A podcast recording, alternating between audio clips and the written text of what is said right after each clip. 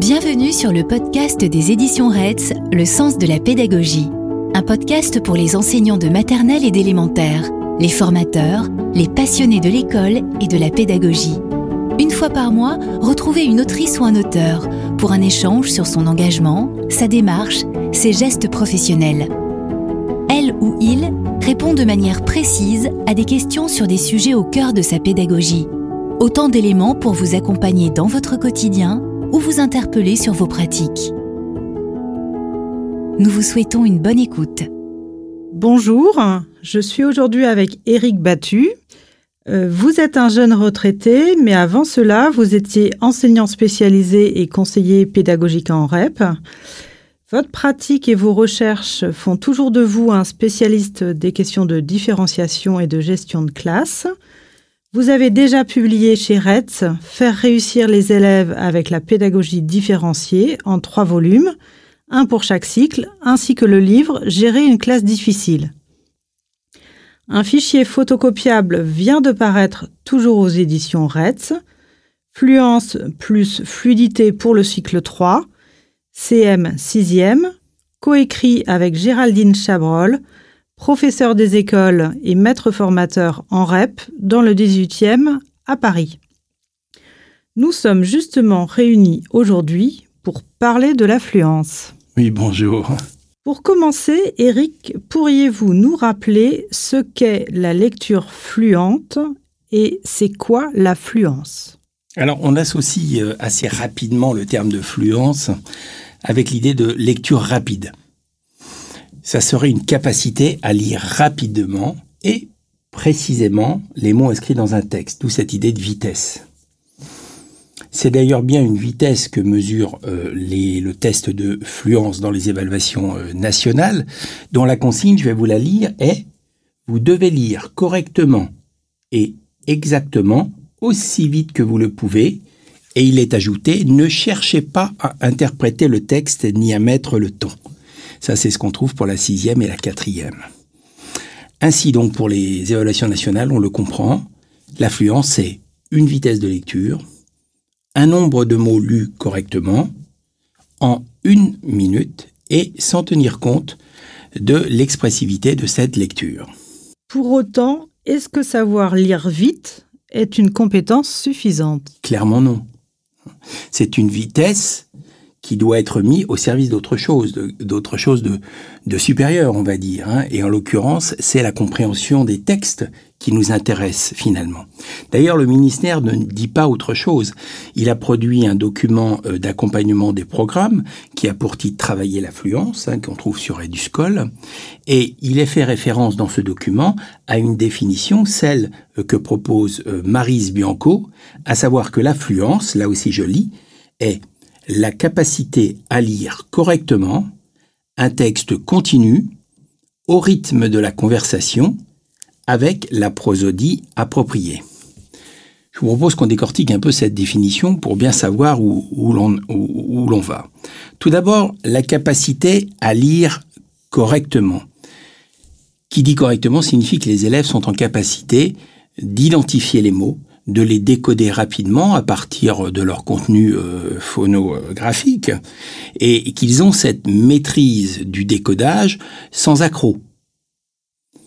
Comprenons bien qu'il n'y aura pas de fluence si les élèves ne sont pas en capacité de décoder les mots rapidement. On dit par adressage, c'est-à-dire automatiquement. Le deuxième segment de cette définition, c'est lire un texte continu. C'est intéressant parce qu'on nous explique là que l'affluence, c'est lire des mots, mais dans un texte. C'est-à-dire qu'une liste de mots, par exemple, ça n'est pas de l'affluence. L'affluence nécessite que l'on soit face à un texte. La lecture fluente n'est pas la lecture de mots isolés. Le troisième terme, c'est le plus intéressant, dit au rythme de la conversation. Qui dit au rythme de la conversation, eh bien, euh, nous indique d'une certaine manière que c'est fini la vitesse. C'est pas ça qui nous intéresse le plus dans cette affaire. Hein euh, ça sert à rien de se précipiter. Dès lors que l'on sait décoder les mots et qu'on comprend que ces mots sont associés au sein d'un texte, pourquoi euh, aurions-nous la nécessité de nous précipiter? Et enfin, euh, le dernier terme qui, euh, de cette définition, c'est d'adopter une prosodie adaptée, hein. c'est-à-dire une lecture expressive, une lecture qui rend compte euh, du contenu du texte, de son genre, de son type, euh, de ses intentions. Donc, gardons bien en tête cette définition de Marise Bianco reprise par le ministère.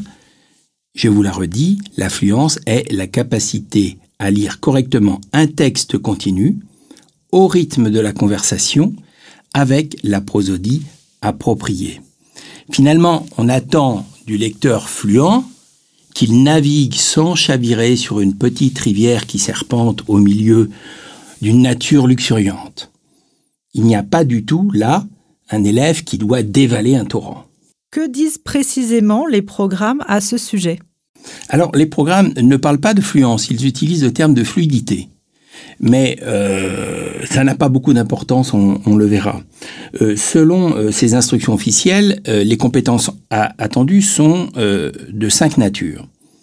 L'automatisation du décodage, la mémorisation des mots fréquents et irréguliers, troisièmement, prendre en compte les groupes syntaxiques, quatrièmement, prendre en compte la ponctuation, et enfin, accéder à une meilleure compréhension du texte lu.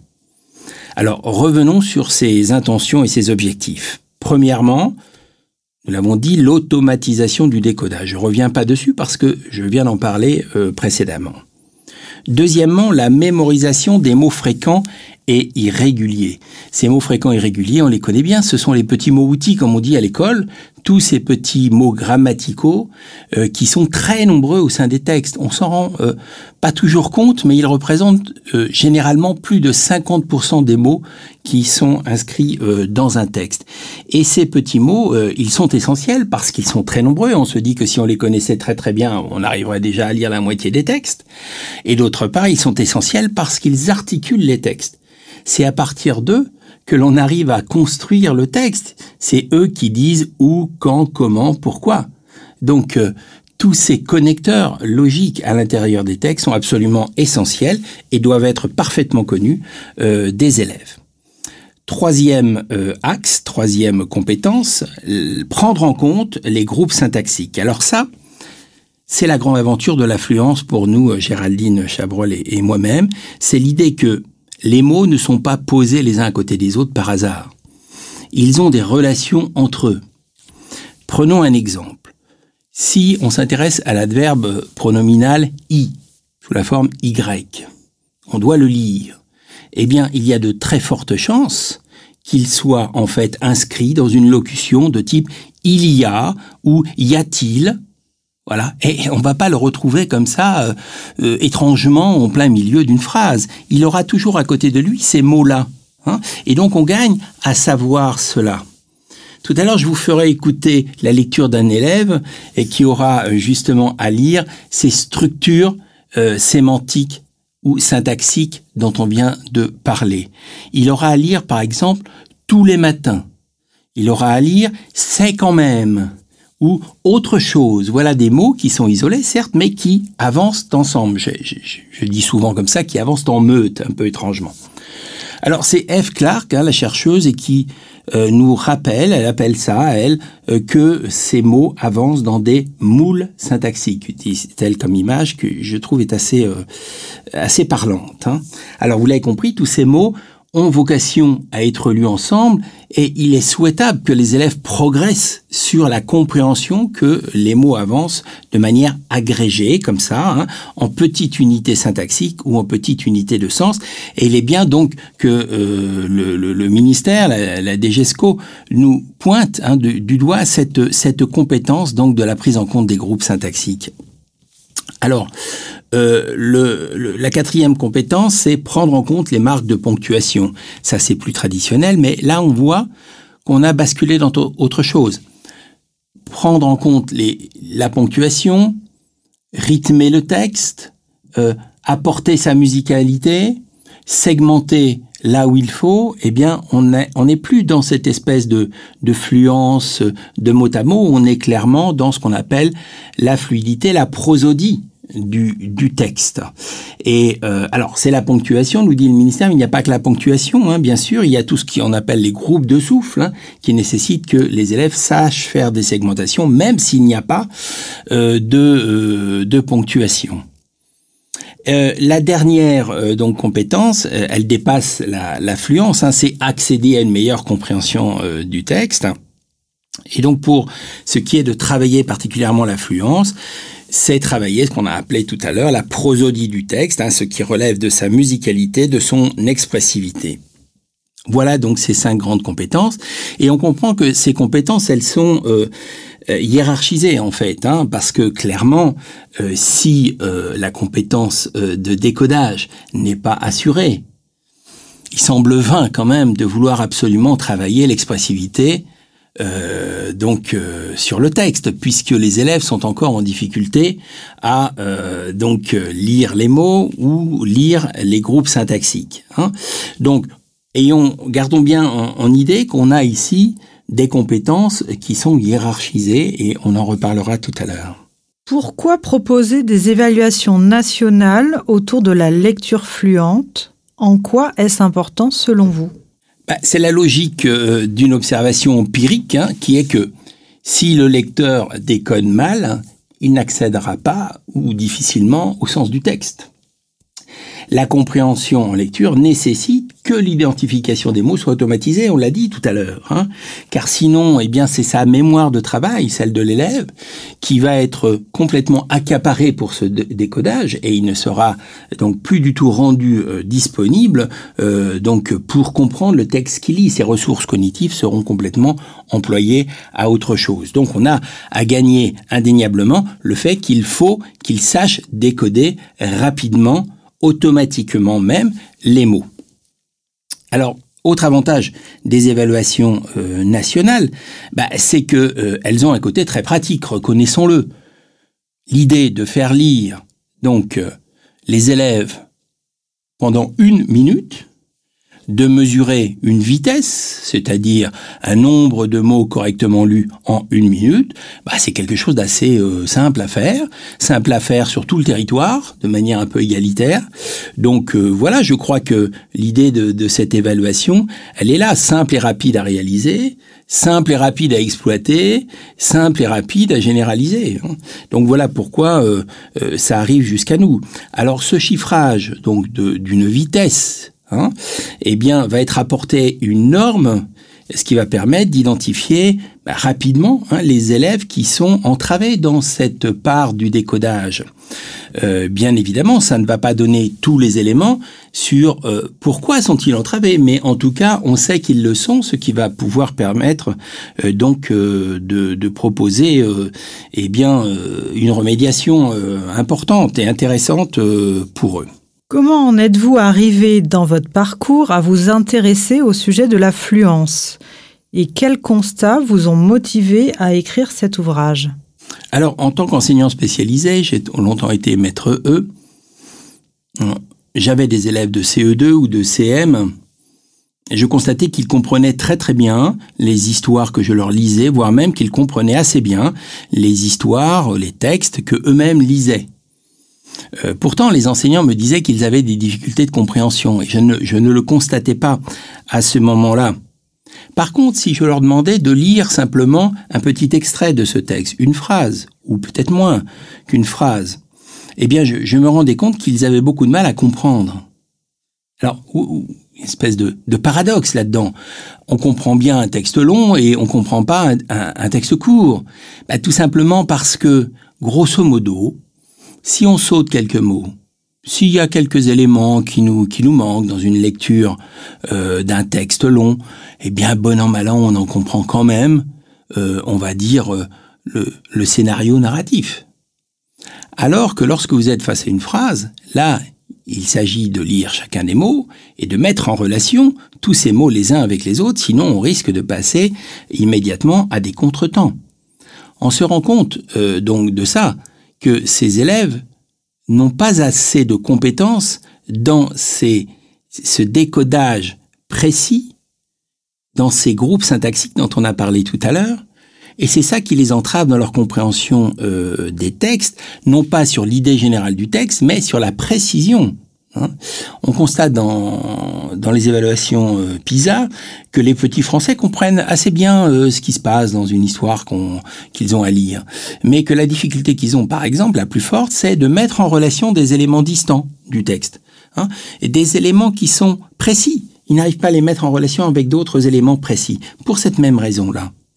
Et on constate dans les évaluations des petites classes, donc euh, de CP et de CE1, euh, que les élèves comprennent beaucoup mieux une histoire qu'on leur raconte qu'une simple phrase qu'on leur donne à écouter. Hein. On est là-dessus sur cette euh, difficulté-là. Donc c'est ça que, que j'ai constaté et c'est cette difficulté-là qui m'a dit et qui, qui, qui m'a montré qu'il fallait qu'on travaille là-dessus. Roland Guagou euh, qui est bien connu chez Retz, nous explique que euh, les, les, élèves arrivent assez bien à lire les mots isolés, aussi bien finalement que, que les experts. Mais là où ça pêche, c'est lorsqu'ils doivent lire un texte. Eh bien, on est, on est là face à cette espèce de difficulté, ce nœud hein, précis, où effectivement, au-delà du simple décodage des mots isolés, eh bien, il y a le moment où l'on passe à la phrase, où on passe au syntagme, où on a besoin donc de d'associer les mots entre eux. Alors pour euh, vous montrer euh, cette, cette réalité que je suis en train de décrire, je, je vous propose de l'illustrer en écoutant un élève euh, de CM2 que j'ai testé donc l'année dernière vers avril et euh, je lui ai demandé donc de lire un texte, euh, comme on le fait dans le test de fluence euh, donc des évaluations nationales. Alors c'est un élève qui lit environ à cette période-là 80 mots lorsqu'on attend peut-être une centaine de mots, hein, puisque c'est 120 en début de sixième, bon, comptons 100, 110 mots, 100 mots. Donc c'est pas génial 80 mots, mais il n'est pas complètement perdu. Et d'ailleurs, dans sa classe, euh, finalement, l'enseignant euh, se débrouille avec lui et euh, il n'a jamais redoublé. Et finalement, il, voilà, il avance petitement, mais il, il avance. Je voudrais que, quand vous allez écouter ce texte, vous, vous essayez de, voir la nature des erreurs de cet élève, ce qui l'entrave. Est-ce que ce sont des difficultés de décodage ou est-ce que c'est pas autre chose? Vous allez voir ça. Alors, pour que vous soyez bien au fait des choses, je vais vous lire ce, texte en préalable, mais vous donner aussi ces éléments. C'est que cet élève aura préalablement à cette lecture lu 50 mots de ce texte. Donc voilà, vous voyez, il, a lu, euh, lui, à une vitesse d'à peu près 80 mots je lui avais fait lire préalablement 50 mots isolés hein, de, de, ce texte, et il s'était, il s'y était, il s'en était pas mal sorti, hein, comme Guagou euh, euh, nous l'explique. Effectivement, euh, bah, il, lit assez bien les mots isolés, comme la plupart des élèves ordinaires, j'allais dire. Hein. On n'est pas du tout face à un élève en situation de handicap, là, vous l'avez compris. Hein. je lui ai aussi lu le texte qui précède celui qu'il allait lire, c'est-à-dire donc que on, a pu travailler euh, rapidement sur euh, le contexte, euh, le personnage, les personnages principaux, la situation narrative, et puis aussi le genre, parce que là on est face à un récit, une nouvelle fantastique, et donc effectivement il y a des éléments d'étrangeté, et on a pu déjà les aborder ensemble grâce à cette lecture. Le texte est issu de la petite nouvelle fantastique La prisonnière du tableau de Gérard Moncomble aux éditions Nathan. Et les éditions Nathan conseillent euh, ce livre pour des enfants de 7-9 ans. Bon, lui en a un peu plus de 10. Hein. Alors, euh, je vous lis ce texte, puis après, vous allez donc écouter l'élève le lire à son tour. J'aperçois là-bas une ribambelle d'armure plantée le long d'un mur. Ça me fait penser à une équipe de robots en panne. Enfiler une armure tous les matins, j'adorerais ça. C'est quand même autre chose qu'un survêtement. Et j'en connais qui regarderaient à deux fois avant de m'enquiquiner à la récré. J'avance dans la salle suivante et tout de suite, je vois le tableau, le tableau, paf, comme s'il me sautait à la figure. Donc voilà ce texte, donc j'ai fait une erreur, vous avez vu. Et euh, donc maintenant, on va écouter euh, l'élève lire ce même texte. J'aperçois là-bas une euh, rib ribambelle d'armes regarder le long du mur, ça me fait penser à une équipe de robots en, panne, en- enfiler une armure tous tous les, tous les matins. Et, j'adore, j'adore, j'adorerais ça. C'est quand même autre chose qu'un sur, survêtement et j'en, et j'en connais qui, qui y rend- rendrait à deux fois avant de m'en- m'enquiquiner et la, et la récré. J'avance la salle suivante et tout le, et toute la suite. Je, vois le tableau face contre, comme s'il me fait sauter Voilà. Donc, euh, lecture un peu pénible, évidemment, euh, de, de cet élève. Et euh, on peut peut-être s'arrêter sur quelques premières fautes un peu fortes du, euh, genre. Il a eu du mal à dire « j'adorerais ». Donc, euh, effectivement, ce mot est complexe avec euh, les morphèmes donc verbaux ici ou manquiquiner pour d'autres raisons, bien que, comme je vous le rappelle, il les avait lus préalablement dans la liste des 50 mots. Mais ce qui saute aux yeux lorsqu'on écoute bien cet élève, parce que évidemment ces éléments un peu saillants que je viens de vous dire euh, apparaissent dans un premier temps, mais si vous avez été très attentif, vous aurez remarqué que la particularité de cet élève, c'est qu'il fait huit erreurs sur le fait de répéter les mots. Il répète deux fois le mot qu'il vient de lire. Et ce mot, ces mots, généralement, sont des petits mots grammaticaux, justement, dont on a parlé. Voyez, il va répéter en, il va répéter tout, je, a, et. On observe un autre groupe d'erreurs, c'est cette erreur de la même nature qui correspond à une substitution il lit un autre mot que celui qui est inscrit là. Alors on pourrait dire c'est parce que les mots sont difficiles, il ne connaît pas. Mais là encore, ce sont que des petits mots grammaticaux. Hein. Alors par exemple, il va dire du à la place de d'un. Bon, on peut l'accepter parce que d'une certaine manière, effectivement, le du, on le voit dans d'un. Mais bon, il va dire me à la place de ma, mais plus étrangement, il va dire de. Non, lorsqu'il y a deux, excusez-moi pour que je sois précis, il va dire là euh, à la place de A, il va dire et. Donc on est sur des choses qui sont quand même très éloignées, alors que tous ces petits mots grammaticaux, vous le comprenez, sont très très simples et il les connaît depuis le cours préparatoire. Donc euh, c'est pas un problème d'automatisation là, parce que clairement ils sont automatiques, mais c'est que il ne sait pas les traiter, ou plus exactement, il prend appui sur ces petits mots là en espérant, hein, en répétant par exemple, que euh, il va, euh, il va trouver la solution sur la suite euh, du texte. Très clairement, en tout cas, vous voyez, c'est qu'il ne sait pas segmenter. Il ne sait pas isoler ces groupes syntaxiques, ces moules syntaxiques dont nous parlions. Et cet élève-là, finalement, à part quelques petits accros de ci, de là, sa difficulté majeure, c'est bien ça, c'est qu'il ne sait pas segmenter ce texte en unités syntaxiques et de sens. Et voilà pourquoi il est en train d'établir toute une série de stratégies inefficaces, hein, de répétitions, qui lui permettent de contourner finalement euh, les, les difficultés, de les affronter à sa sauce, hein, de manière inadaptée, mais en tout cas, voilà, c'est ce qu'il a développé comme stratégie. Et je, je, je voudrais qu'on s'arrête sur cette idée-là que cet élève, quelque peu ordinaire, dans une classe de CM euh, en REP, là en l'occurrence, eh bien, euh, ce, ce, ce, petit élève, il a développé depuis le cours préparatoire des stratégies inefficaces. Et elles sont cristallisées aujourd'hui. Il va nous falloir l'aider à surmonter cela. Alors, est-ce que la bonne stratégie, c'est de répéter, c'est-à-dire de lire successivement le même texte plusieurs fois, bah, sans doute qu'effectivement, au bout d'un certain nombre de lectures, il va finir par mémoriser le texte et euh, euh, il va gagner en vitesse et en, assurance. Mais ça correspondra à une vitesse et une assurance pour ce, ce texte-là.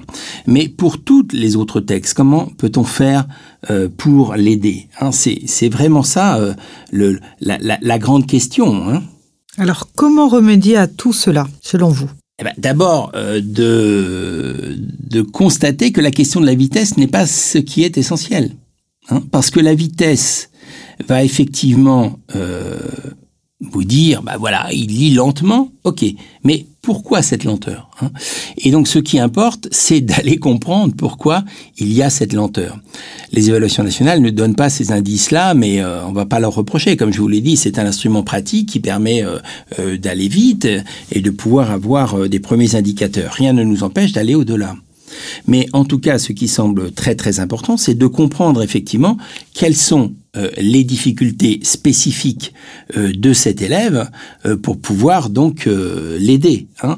Et c'est là-dessus que nous, nous avons essayé de travailler, de permettre donc une fois qu'on a identifié les difficultés d'élèves, de lui proposer des activités qui vont l'aider à surmonter ces difficultés qui lui sont propres. Hein. Donc l'idée de ressasser, de répéter à l'envie n'est pas suffisant. Hein. Il faut euh, glisser autre chose, hein, parce que sinon, il y a cette espèce d'espoir magique que l'élève va se débrouiller tout seul. Mais on voit que au fil des années, au fil euh, de, de, de, enfin, on est face à un professionnel, si vous voulez, avec cet élève-là. Il, a du métier hein, depuis le cours préparatoire. Mais voyez que les outils qu'il utilise, euh, qui lui permettent peut-être d'éviter, euh, eh bien, euh, quelques erreurs, mais le plonge effectivement dans, dans des stratégies inadaptées. Donc, il faut que, il faut que nous l'aidions dans, dans cette idée-là. Les élèves dans les classes sont de niveaux différents face à l'affluence, hein, c'est ce que vous nous indiquiez. Alors comment faire pour aider les enseignants à travailler cela de manière différenciée? Alors, vous abordez là la grande question de la gestion de l'hétérogénéité de compétences au sein d'une même classe. Hein. Effectivement, euh, les élèves d'une même classe ont des compétences bien différentes et je, peux l'illustrer en ayant, euh, en début d'année, euh, fait passer donc des évaluations à des élèves de, de sixième. Eh j'avais, j'ai eu des élèves hein, qui lisaient plus de 200 mots en une minute et puis un autre là qui n'en lisait que 27. Hein. Donc effectivement, ils sont dans la même classe, hein, euh, ces élèves. Donc l'enseignant doit affronter cette, euh, cet écart. Hein. Euh, d'autre part, les résultats au niveau national nous indiquent que cette année, 45% des élèves sont sous les attendus, c'est-à-dire ne lisent pas à hauteur de 120 mots par minute. Et ce chiffre atteint 55% pour les REP et que d'autre part, il y a 15% d'élèves qui sont sous les 90 mots par minute. Hein. Lorsqu'on attend, je vous rappelle, 120. Euh, Alors, euh, voilà, il faut travailler avec cette hétérogénéité. Euh, la bonne stratégie, bien évidemment, euh, quelqu'un qui a écrit trois livres sur la pédagogie différenciée ne vous dira pas autre chose. Il faut euh, trouver les moyens de, de différencier. Hein. Mais cette différenciation, elle doit se faire par une observation euh, des besoins spécifiques de chacun des élèves tant les fragiles dont on vient de parler, cet élève euh, dont je vous ai fait écouter la lecture, mais aussi les experts. Qu'est-ce qu'on fait avec les experts dans nos classes? C'est souvent la difficulté. Ils peuvent pas faire que des coloriages magiques toute la journée. Il faut bien que euh, on ne les bloque pas dans leur ascension et en même temps, il n'est pas question qu'on fasse des classes de niveau. Donc voilà, on est face à cette, cette idée. Comment, euh, comment fait-on? Bon, Dans un premier temps, euh, à mon avis, tout part, là encore, de l'évaluation, mais de l'évaluation de type observation diagnostique, comme on vient euh, de le dire, et d'essayer de voir quelles sont les erreurs des, des élèves. Dans l'outil Fluence plus fluidité que, que nous proposons avec Géraldine, eh bien, nous avons identifié une typologie fine euh, de 21 euh, erreurs euh, possibles pour les élèves. Hein. C'était important 21, c'est peut-être beaucoup, mais c'est fin. Voilà. Donc nous, pensons que, que, que, que cette analyse fine est, un peu spécifique dans notre outil et qu'elle va être euh, euh vraiment guidante. Hein. Alors ces 21 euh, difficultés, elles sont, elles sont graduées bien sûr. Hein. Vous avez bah, évidemment comme difficulté la plus lourde le fait que l'élève n'est pas en mesure de lire le mot, un mot impossible à lire, hein, ou un peu plus élevé, il annonce trop, trop systématiquement, en passant par les morphèmes verbaux mal lus, on l'a vu tout à l'heure pour, pour ce petits garçons, ou euh, pour des élèves un peu plus avancés, des pauses qui sont euh, mises à mauvais escient, utilisées à mauvais escient, jusqu'à pour les experts, parfois une expressivité à. Hein.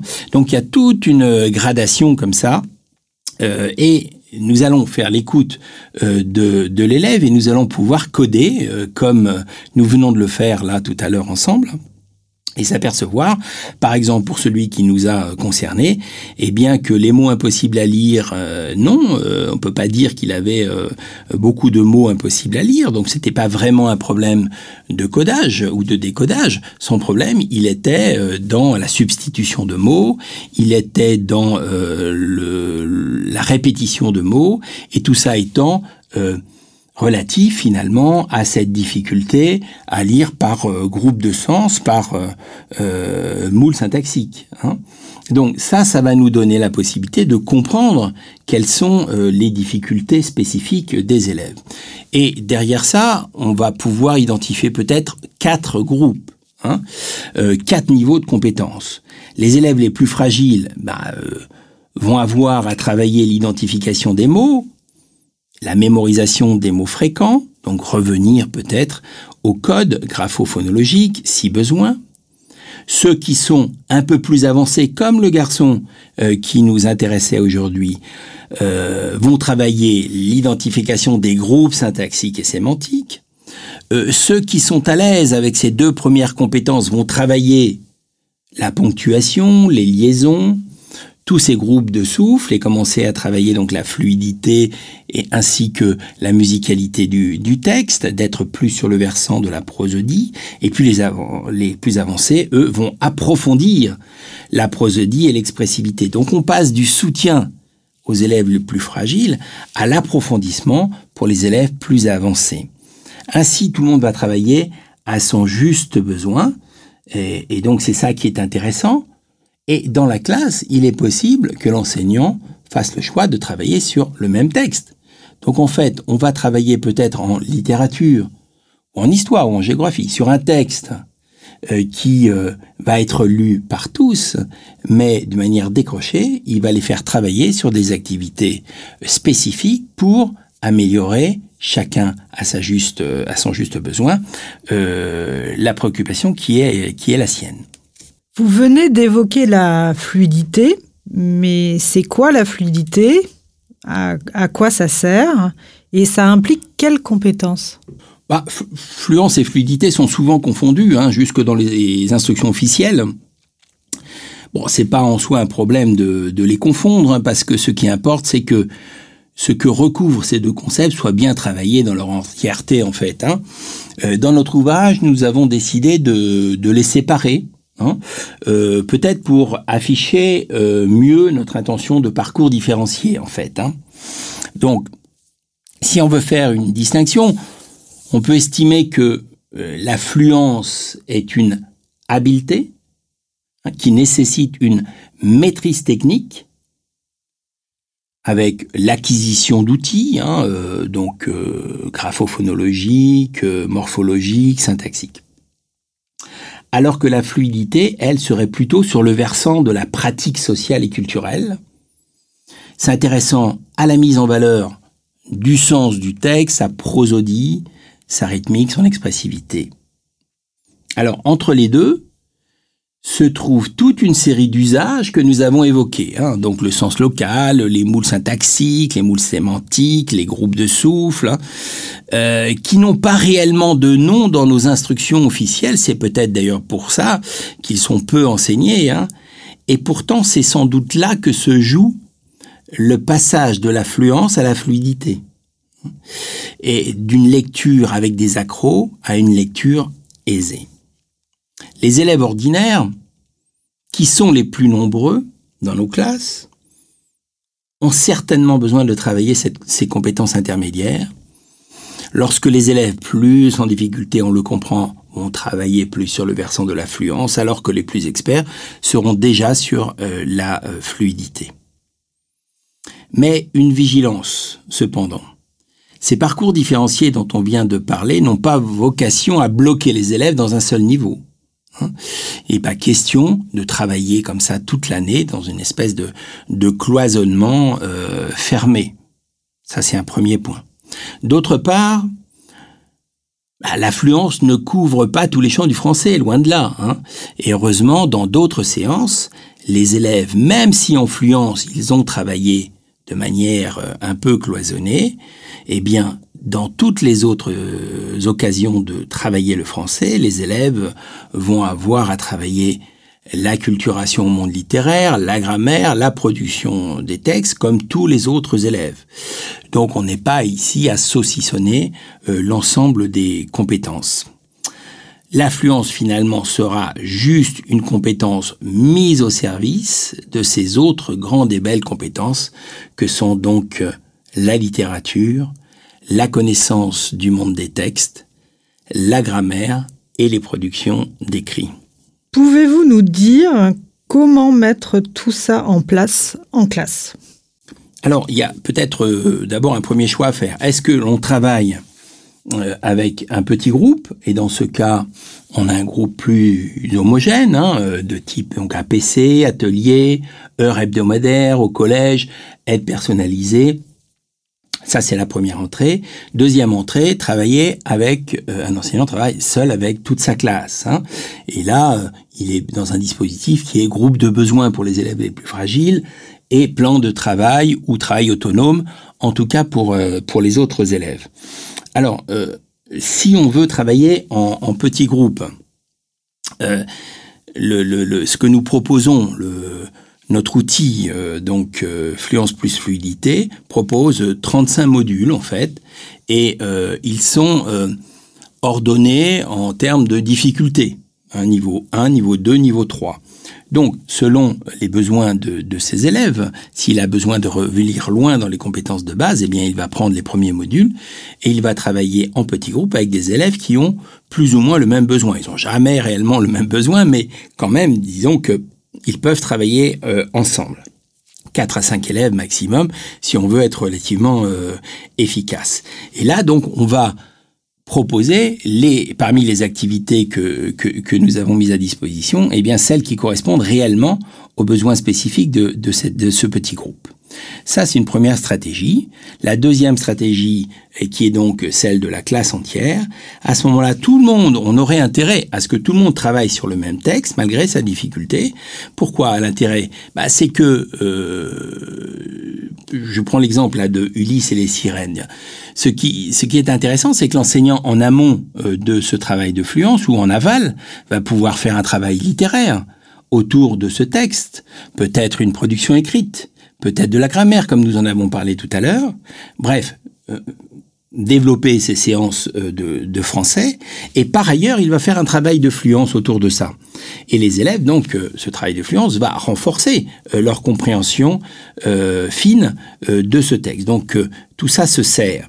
Ce qui est intéressant, c'est que chacun va travailler sur ce même texte, qui fait qu'à tout moment, l'enseignant peut dire, bah alors voilà, Ulysse, qu'est-ce qui se passe, et ainsi de suite. Et donc, il garde son esprit, son, son groupe classe, c'est quelque chose de très très important, euh, qu'ils puissent continuer à travailler tous ensemble, qu'il n'y en ait pas qui fassent un travail tout à fait différent. Mais par contre, au niveau des tâches de fluence qui seront faites, eh bien chacun aura un travail donc euh, qui correspond à son besoin. Donc euh, c'est pourquoi nous avons proposé quatre fiches. Hein.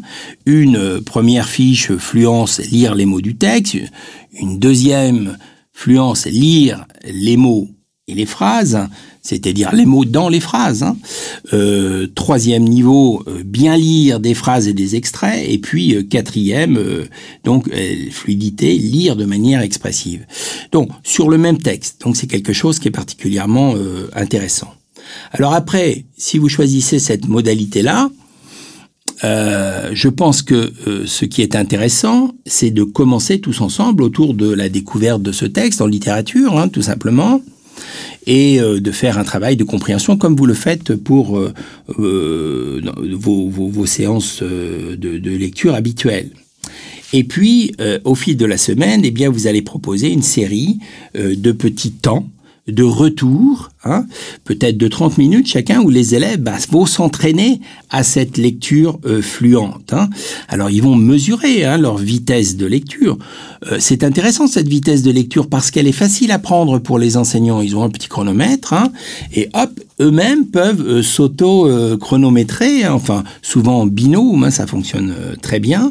Et ça leur parle, ça leur dit quelque chose. Parce que si on veut rentrer dans le détail effectivement de leurs difficultés, ils vont pas toujours saisir ce ce qu'on veut leur dire. Mais là, en l'occurrence, bah, écoutez, la vitesse, ils sont entravés. Ben voilà, pourquoi sont-ils entravés? On en, discute et on essaie de, surmonter ça.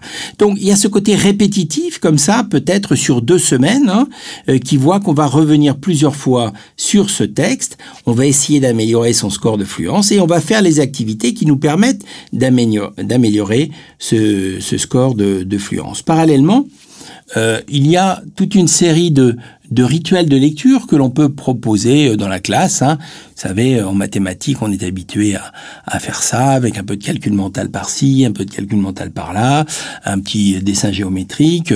Bon, on le fait aussi euh, avec les tables de multiplication, et ainsi de suite. On peut trouver donc, par rapport à l'affluence, des activités de même nature. Par exemple, on, on peut se dire, tiens, on a trois minutes devant nous, si nous procédions à une lecture à l'unisson, de ce texte que nous travaillons tous ensemble. Et oui, c'est ça qui est important. Si vous travaillez tous ensemble le même texte, vous êtes en mesure de faire ce travail-là. Ou alors, on va demander à l'élève de faire une lecture personnelle répétée, rapide, vous voyez, voire même avec un métronome, bon, des, qui vont l'inviter à, à, voir ce, ce, d'approcher ce texte de manière euh, différente. On va peut-être se mettre des contraintes, au contraire, de, de le lire lentement cette fois-ci. Ne pas essayer d'accélérer trop. Hein euh, Peut-être euh, l'idée de le mettre un peu en mémoire, Hein éventuellement de mémoriser un petit passage qui serait euh, intéressant. On peut surarticuler aussi. Hein on peut se lancer des défis mutuels d'élève à élève. Bref, toute une série d'activités. Mais ce qui semble absolument essentiel et dont je n'ai pas parlé là, c'est la présence de l'enseignant au milieu de tout ça. C'est-à-dire en clair que Lorsque les élèves lisent, ils s'entraînent. Et là, ils peuvent s'entraîner seuls, à deux, par petits groupes. Mais il y a des moments où l'enseignant va faire des feedbacks sur les besoins de l'élève, sa progression bien sûr, mais aussi quelques obstacles. Il est important véritablement qu'il sache pointer du doigt pour que toutes ces petites compétences qui sont en construction, l'élève arrive à en avoir une vision très explicite Parce que la difficulté, me semble-t-il, et on pourra finir comme ça, c'est que euh, nos élèves ont appris le code, ils savent très bien décoder. Ils ont entendu beaucoup d'histoires et ils comprennent donc très très bien les textes, notamment littéraires. Mais par contre, ce qui n'a pas toujours été suffisamment travaillé, c'est cette idée-là de construire toutes ces euh, micro-compétences qui permettent de passer donc de ce décodage à cette compréhension orale. Merci pour euh, cet éclairage. Merci à vous. Nous vous remercions d'avoir écouté notre podcast Le sens de la pédagogie. Si vous avez aimé, n'hésitez pas à en parler autour de vous, à le noter et à mettre des commentaires. Retrouvez tous les épisodes sur le site des éditions Reds, Apple Podcast, Deezer, Spotify ou Podcast Addict. À bientôt.